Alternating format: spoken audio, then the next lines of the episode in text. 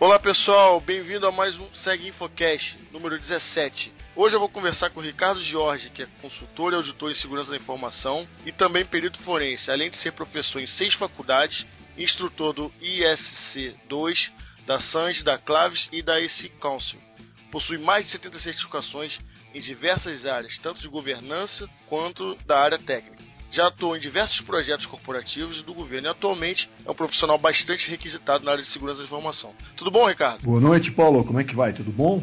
Tudo bom. Te agradecer por ter aceito o convite. Né? E hoje vamos falar sobre um assunto bem interessante, que é a certificação CISP, não é isso? Isso mesmo. Uma das certificações com maior relevância no mundo inteiro na área de segurança da informação.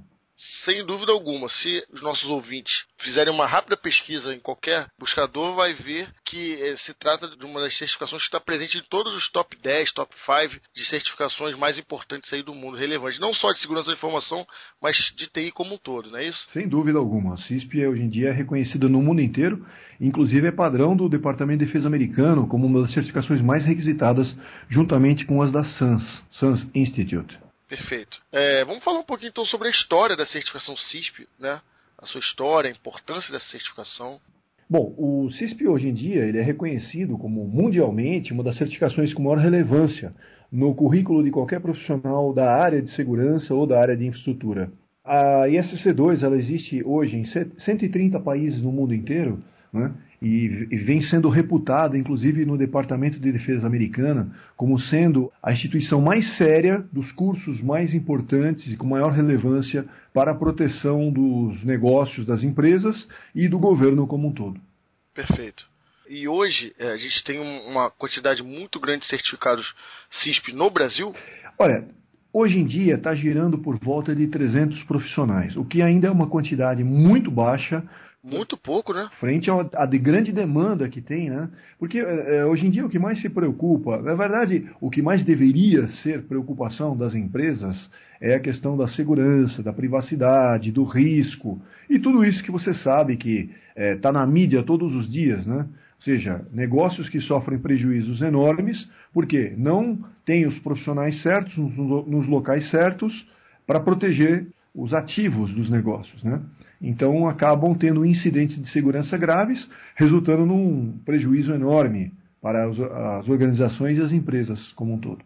Perfeito, mas Ricardo, você entende que se trata de uma certificação é difícil de ser alcançada, pouco difundida de repente, é, enfim, por que, que você acha que tem tão pouco profissional né, com essa certificação, independente das empresas?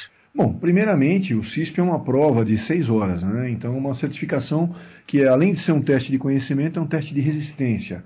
Existe... Ah, tem um nível de dificuldade alto, né? Exato, exato. Exige do candidato uma preparação física e mental bem superior às outras provas de certificação.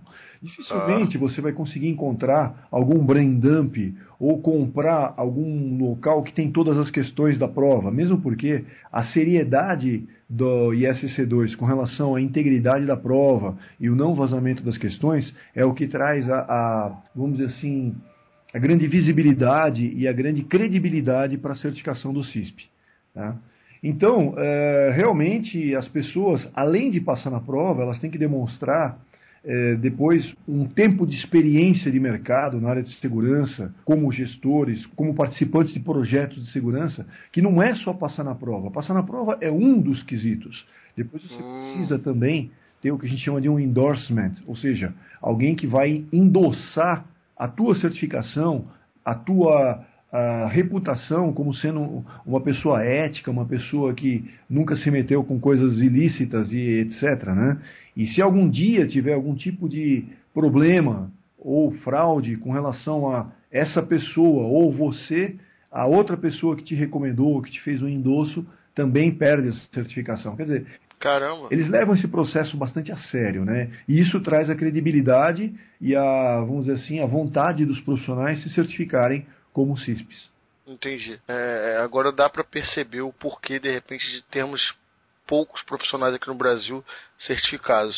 É, além do nível de dificuldade e a questão do custo, né? A questão do custo, a questão do tempo de preparação, porque eu não sei se o pessoal sabe, mas o CISP ele tem um que a gente chama de um CBK, Common Body Knowledge, que seriam a, o conhecimento em 10 domínios ou 10 áreas de segurança da informação que, por si só, cada uma delas já daria, no mínimo, umas duas semanas de estudo ou um mês de estudo para cada uma, caso você vá se aprofundar né, no conteúdo de cada, de cada área ou de cada domínio. Tá. Né?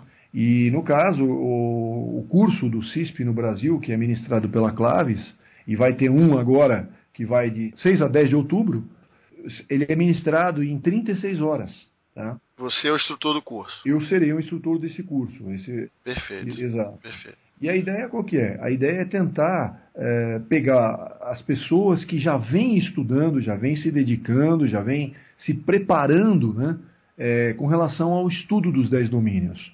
Porque não adianta Entendi. nada a pessoa ir lá, eu quero assistir aula para ver como é que é esse negócio, ou então para ver se eu consigo sair e fazer a prova. Não vai conseguir.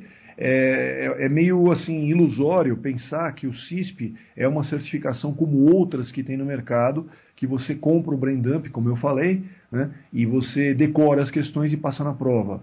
O CISP é, é, é, bem, bem mais profundo. Você precisa de um conhecimento, de uma experiência, de uma vivência na área de segurança é, bem mais profundo que as outras certificações de mercado atualmente existentes.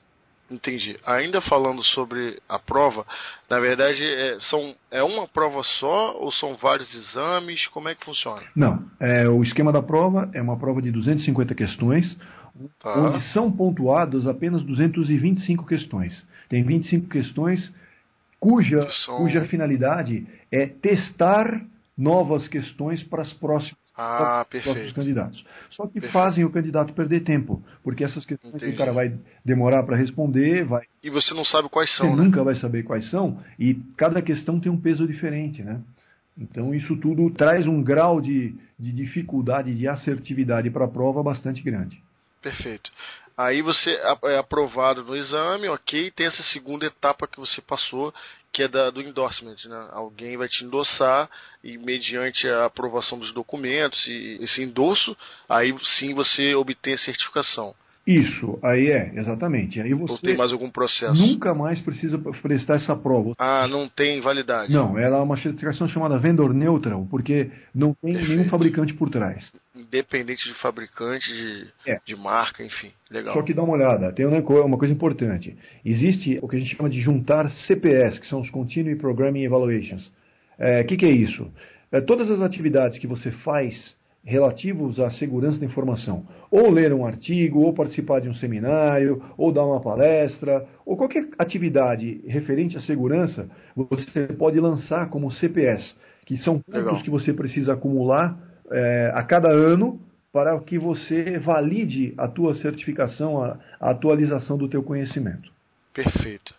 É, agora voltando a falar sobre o curso que você já adiantou, vai ser ministrado por você em outubro, né, mês que vem, de 6 a 10 de outubro. É, qual o material do curso, aonde ele vai ser realizado? Vamos falar um pouquinho especificamente do curso que a Clave está oferecendo. Claro, esse curso vai ser realizado em São Paulo e será oferecido a apostila oficial, o livro oficial da, do CISP, tá? Onde você vai ter acesso aos 10 domínios e todos os slides que são apresentados pelo instrutor terão também na apostila do aluno. Perfeito.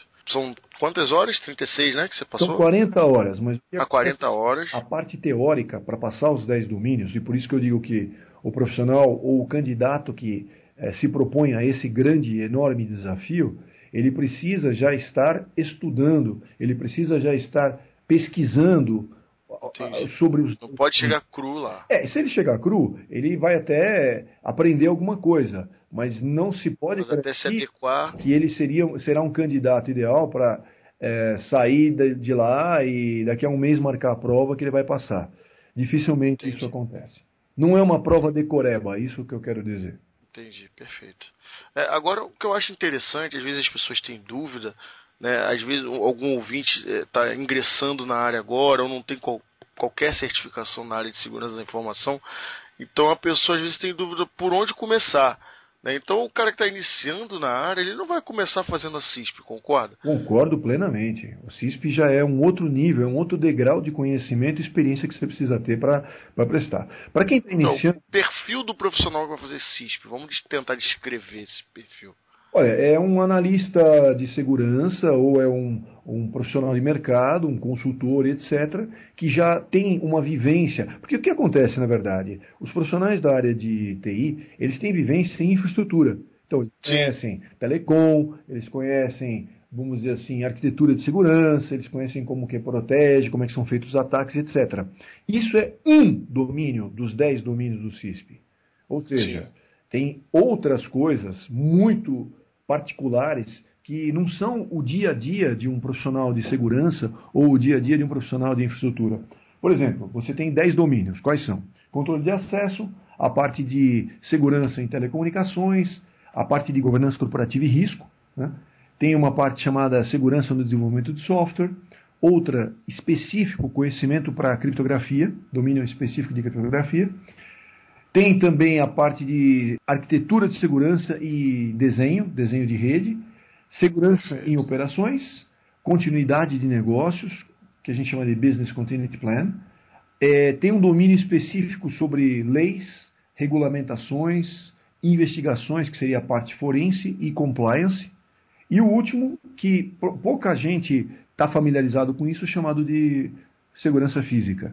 Então, quer dizer, são áreas de, de conhecimento que não é o cara que só estuda telecom, respira telecom no dia a dia, conhece, vamos dizer assim, ele tem a certificação CCNA da Cisco, ele estudou a parte de modelo OSI, esse cara é, conhece switch, conhece router, ele vai na prova e vai passar. Não.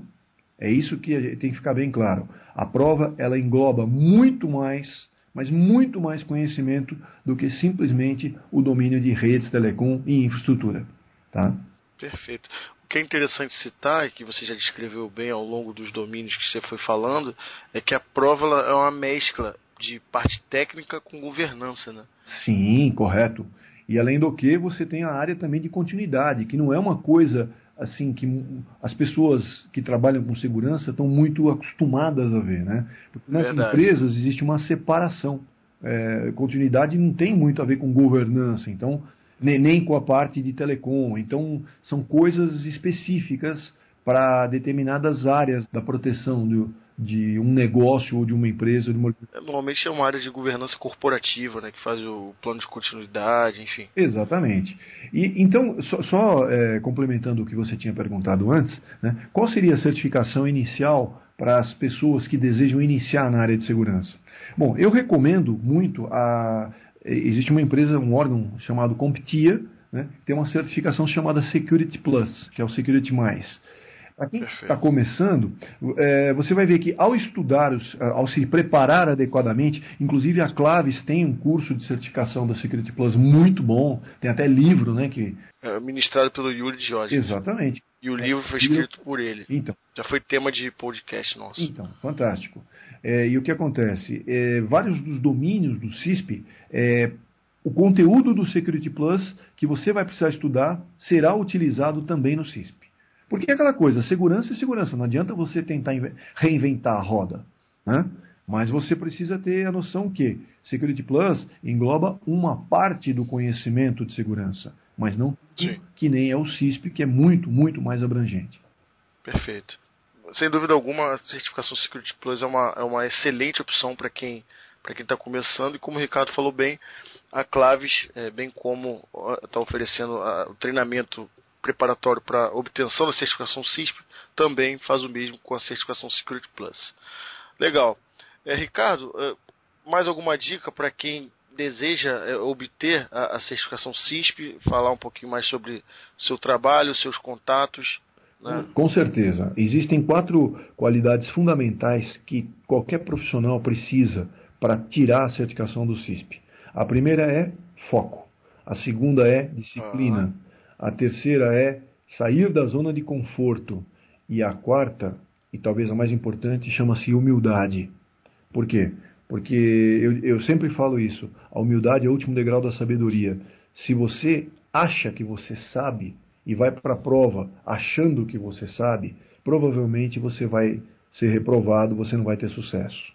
Tá? Então, eu sempre falo no, no curso, eh, durante as aulas, pessoal, por mais que vocês convivam, respiram com infraestrutura no dia a dia, leiam todo o material, não deixem passar nenhuma página, porque é naquela parte que você acha que sabe, e normalmente o pessoal acha que sabe modelose, que pode estar o teu calcanhar de Aquiles ou o lugar onde vai ter aquela pegadinha ou aquela questão dúbia que eventualmente pode fazer você tropeçar e não se dar bem no, no resultado final do CISP. Perfeito, legal. Passar os seus contatos para os nossos ouvintes? Com certeza. O meu e-mail é ricardo.rtgc.com.br.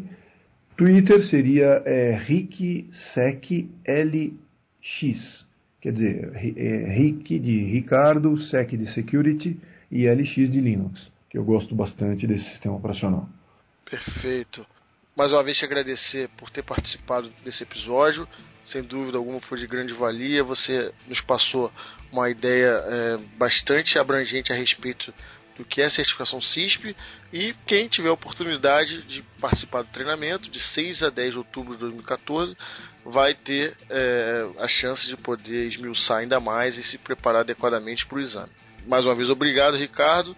Espero que todos gostem. Críticas, dúvidas, sugestões, mandem e-mails, façam comentários a respeito. E um grande abraço a todos e até a próxima.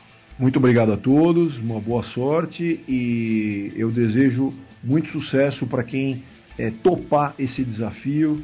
Vamos abraçar juntos e vamos conseguir é, atingir o objetivo juntos. Tá? Muito bom. Muito obrigado. Valeu. Uma boa noite.